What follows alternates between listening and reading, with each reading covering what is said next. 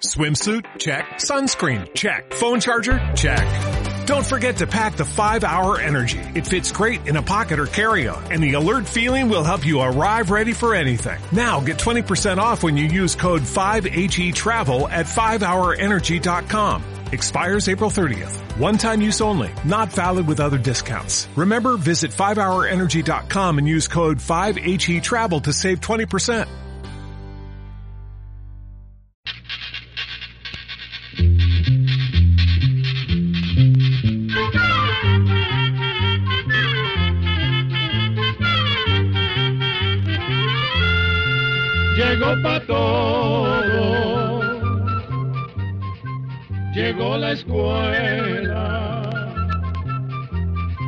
Llegó la escuela. Llegó por radio.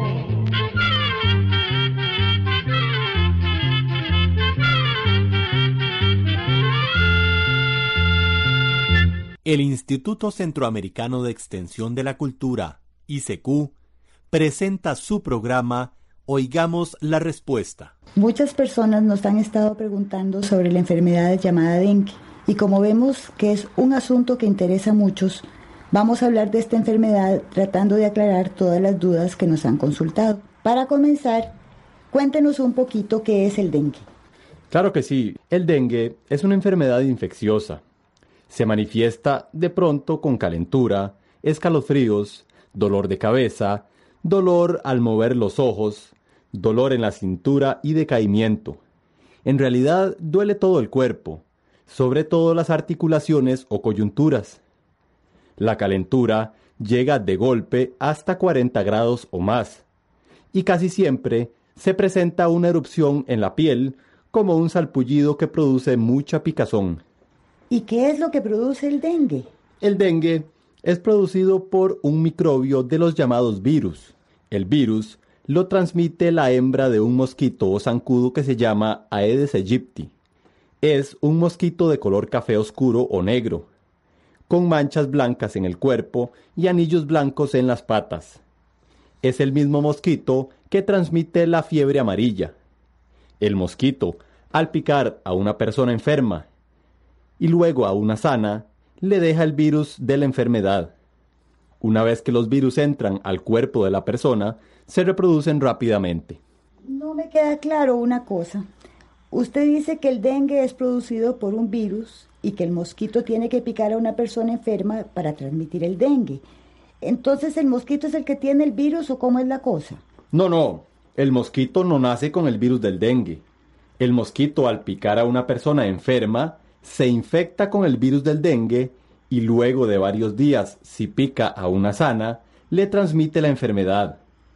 Al mosquito no le pasa nada con el virus, a nosotros sí. Mm. Antes de continuar esta charla, oigamos una canción.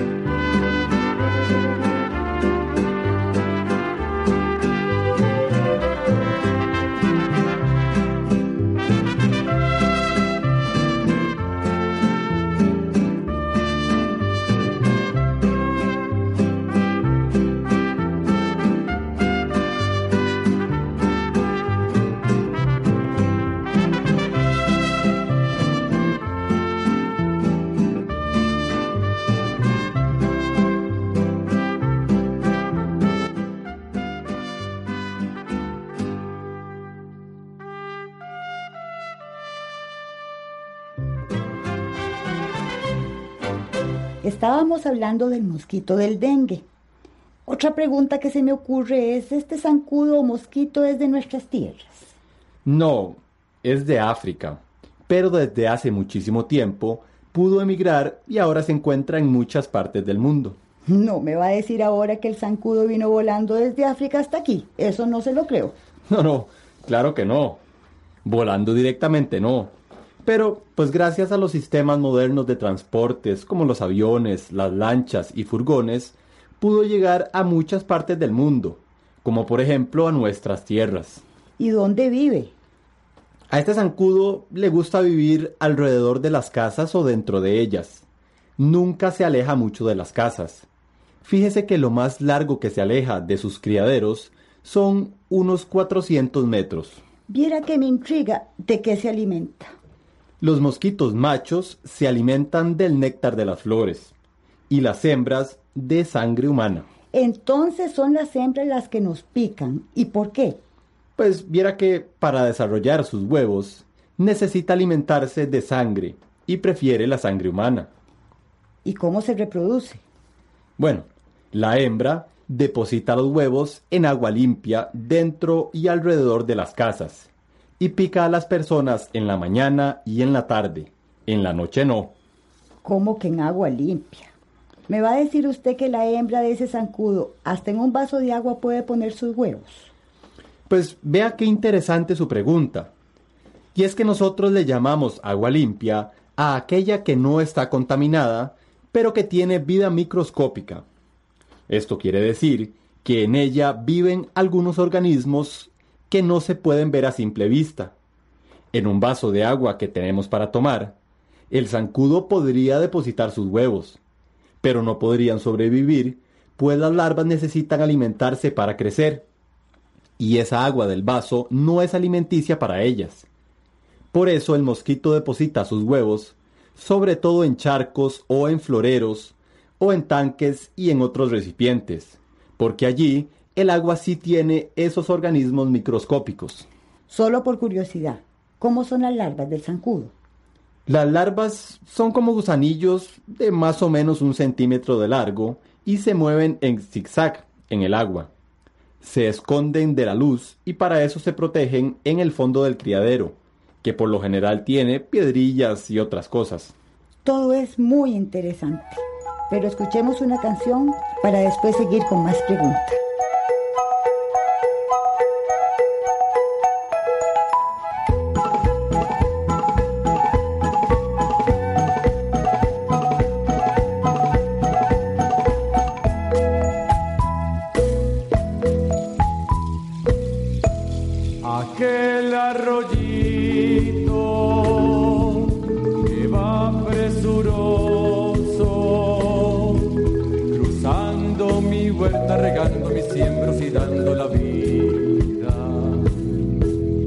Amé cuando chico, como lo amo ahora, pues en él bañaba mi fiel caballito que ya se murió.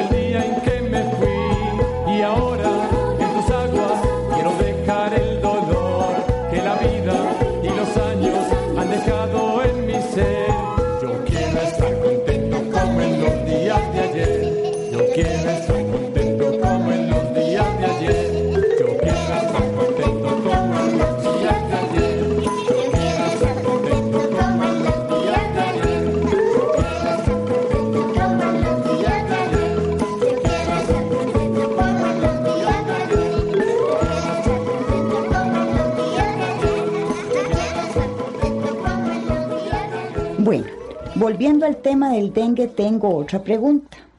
¿Qué pasa cuando la persona lo pica más de un mosquito? ¿La enfermedad se agrava más o no? No, no, lo mismo da que a la persona la pique un solo mosquito o que la piquen varios. Con esto la enfermedad no se va a agudizar ni se va a hacer más grave. Vea qué preguntón estoy. Tengo otra pregunta. ¿Cuántas clases de dengue hay? Existen cuatro tipos del virus del dengue, que se conocen como 1, 2, 3 y 4. La primera vez que una persona se contagia con cualquiera de estos cuatro virus, le da el dengue clásico, o sea, el dengue común, y la persona queda como vacunada contra ese tipo de virus, pero no queda protegida contra los otros tres. Entonces, si a esa persona la vuelve a picar un mosquito infectado, le puede dar dengue hemorrágico. El dengue hemorrágico es más peligroso que el dengue clásico, porque se producen hemorragias en diferentes partes del cuerpo que pueden causar la muerte. Vamos a ver si le entiendo bien su respuesta. Entonces, para que una persona le dé dengue hemorrágico, tiene que haber tenido primero dengue clásico. Es correcto. El dengue hemorrágico se presenta solo cuando la persona padece la enfermedad por segunda vez. Pero no es que si la persona ha tenido dengue, le va a repetir la enfermedad aunque no la haya picado un mosquito. Tiene que picarla un mosquito infectado con el virus del dengue para que le repita la enfermedad. Ya entendí. ¿Qué siente una persona cuando tiene dengue clásico? Bueno, los síntomas aparecen unos 5 o 8 días después de que la persona fue picada por el mosquito infectado. Los primeros síntomas son escalofríos, calentura, dolor de cabeza, dolor al mover los ojos, dolor en las articulaciones o coyunturas, dolor de cintura y decaimiento. Y además tiene como un sabor de herrumbre en la boca. Estos síntomas duran de 3 a 7 días. Después de esto, casi siempre aparece una erupción en la piel, como un salpullido que produce mucha picazón. Si el enfermo no se cuida, las molestias aumentan. Da mucho dolor de cabeza, calentura alta, náuseas y vómito, dolor de estómago y, en algunos casos, puede haber diarrea. También puede salirle sangre por la nariz y por las encías y le pueden aparecer moretes en distintas partes del cuerpo, aunque también puede salirle sangre cuando orina o con las heces. Y dígame otra cosa. A todas las personas que les da el dengue clásico sufren de todos estos síntomas. No, algunas personas presentan síntomas tan leves que no saben que ya sufrieron dengue clásico. Y este es un gran problema, pues como dijimos anteriormente, quedan expuestas a que les vuelva a picar un mosquito infectado y les dé el dengue hemorrágico. También hay otro problema. Esa persona enferma no sabe que tiene dengue. Y si hay un mosquito infectado cerca y la pica, pues va a pasarle la enfermedad a otras personas. De verdad que eso es un problema. ¿Qué tratamiento se le debe hacer a una persona que tiene dengue clásico común? ¿Y qué medicinas se le pueden dar para curarla? Bueno, desafortunadamente, hasta el momento no se conocen medicinas que sirvan para curar la enfermedad causada por este virus. Por eso los tratamientos que se hacen son más bien para aliviar las molestias. Es mejor llevar al enfermo a un hospital para que le pongan sueros en la vena que le van a ayudar a sentirse mejor más rápido y se evitan complicaciones. Pero si no, el enfermo debe cuidarse para evitar estas complicaciones. Es muy importante el reposo en la cama. Además, el enfermo debe tomar muchos líquidos o agua para reponer la que se pierde al sudar. Para aliviar los dolores de cabeza, se le puede dar una pastilla de acetaminofén cada cuatro horas. De estas pastillas las hay para niños y para adultos, porque la dosis del niño y del adulto es distinta. No se debe tomar aspirina o mejoral, porque eso puede agravar los casos de hemorragias. Para calmar la picazón en la piel, que es una de las cosas que más molestan, se pueden usar lociones como caladril, calergin, alergicán o calamina, que son fáciles de conseguir en las farmacias. ¿Y sabe qué otra cosa sirve para la picazón? Por si en las casas no hay estas medicinas. La leche de magnesia. Está bueno recordarlo que la leche magnesia también sirve. Otra preguntita que tengo. ¿Cuáles son los síntomas del dengue hemorrágico? Bueno, también se presentan fiebre alta de un momento a otro, que puede durar de 2 a 7 días, y decaimiento con debilidad marcada, palidez, sudoración y mucho sueño. Además hay vómitos y falta de apetito. El pulso es muy débil. También da tos y el enfermo tiene dificultad al respirar. Y como le cuesta respirar, la piel como que se le va poniendo de un color amoratado, y esto es por la falta de oxígeno. También se presentan sangrados en diferentes partes del cuerpo, y además es frecuente que se presente pulmonía, sobre todo en los niños. Ay caramba, este dengue hemorrágico lo veo que es como más peligroso. ¿Usted me podría decir qué se puede hacer cuando una persona padece dengue hemorrágico? Bueno, como este tipo de dengue es peligroso y la persona puede morir, en lo posible se debería llevar a un hospital. Oigamos otra canción y luego seguimos conversando.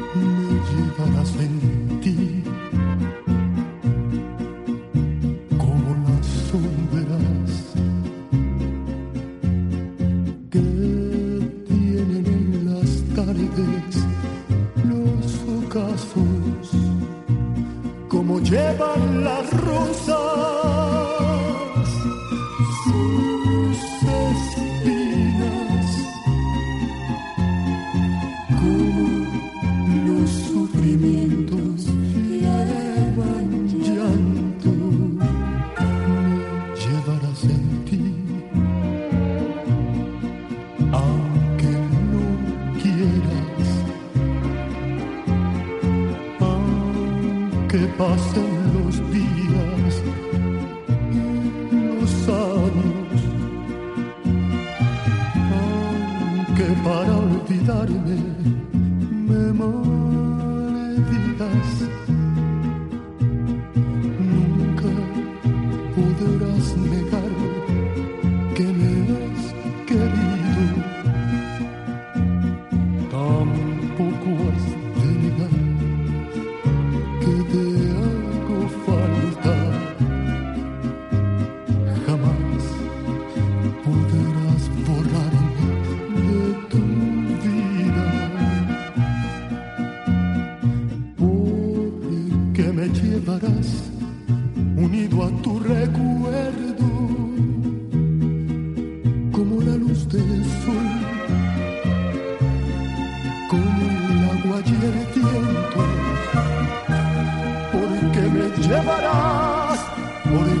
llevará.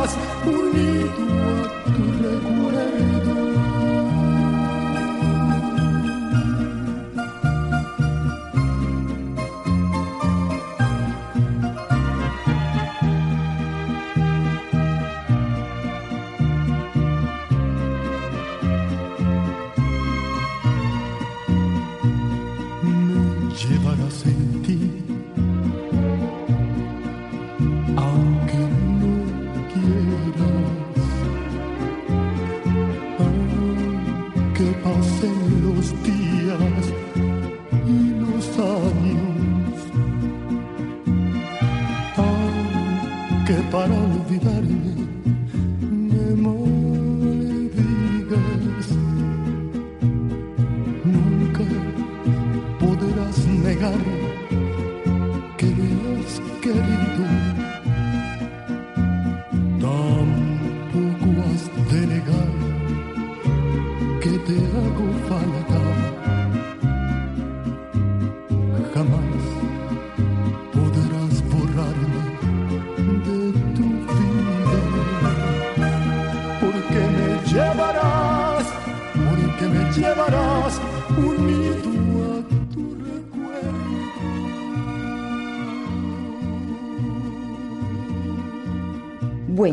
ya casi hemos terminado con las preguntas que nos han hecho sobre el dengue, pero me queda una muy importante.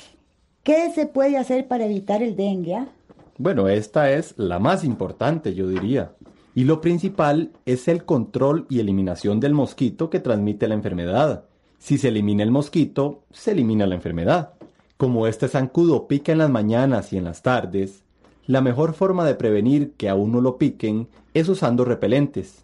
La mejor forma de usar el repelente es empapando un pedazo de trapo o tela de algodón con algún repelente como el OFF, por ejemplo, que venden en las farmacias.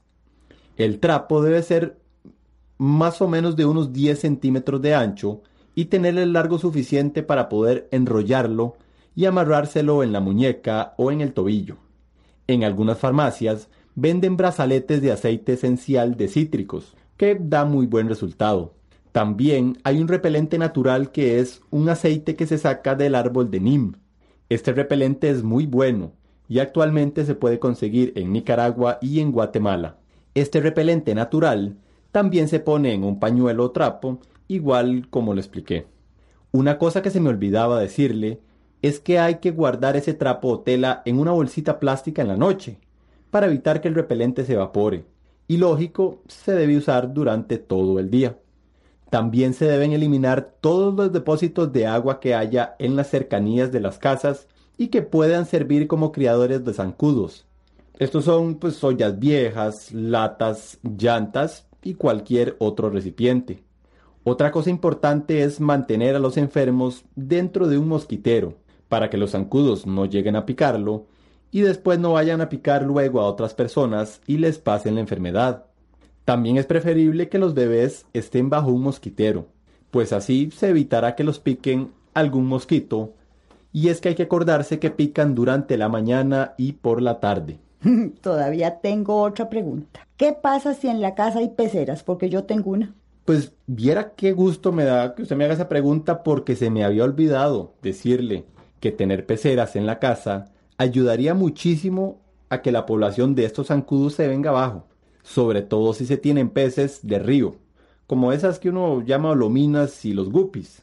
Resulta que estos pececillos se comen las larvas y, como los zancudos buscan aguas que contengan alimento, pues les gusta mucho poner sus huevos en las peceras, y así pues más de un zancudo pone sus huevos allí, sin saber que muy pronto las solominas y los guppies se van a comer todas las larvas. Una pecera es muy fácil de hacer, hasta en un recipiente grande de plástico se puede hacer, o también se puede partir una botella plástica de esas de 2 litros por la mitad y se pueden hacer dos peceras pequeñas. Eso sí, se le tiene que poner en el fondo un poquito de arena y para que se vean más bonitas, pues unos adornitos pequeños de colores. Las peceras adornan mucho y los niños pueden hacerlas, cuidarlas y con esto estarían ayudando mucho a controlar el dengue. Bueno, yo creo que hoy ya yo no le quito más tiempo. Muchísimas gracias a todos y hasta la próxima. Atención amigos, programa número 204. Así llegamos a un programa más de Oigamos la Respuesta. Pero le esperamos mañana, si Dios quiere, aquí por esta su emisora y a la misma hora. Mándenos sus preguntas al apartado 2948-1000 San José, Costa Rica. También nos puede llamar a los teléfonos 22 25 52 38 o 22 25 53 38 o mándenos un fax al 22 25 22 27. También le damos el correo electrónico isq.org.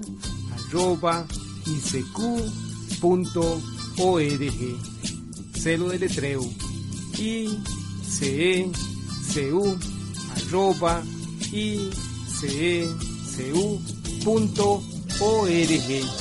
Para nosotros sus preguntas son muy importantes y estamos para servirle. También puede dirigir su pregunta a esta emisora que ellos amablemente nos darán llegar. Muy importante, dele su nombre completo, dirección bien exacta ah, y el lugar donde escuche el programa. Recuerde que comprender lo comprensible es un derecho humano. Que Dios le bendiga.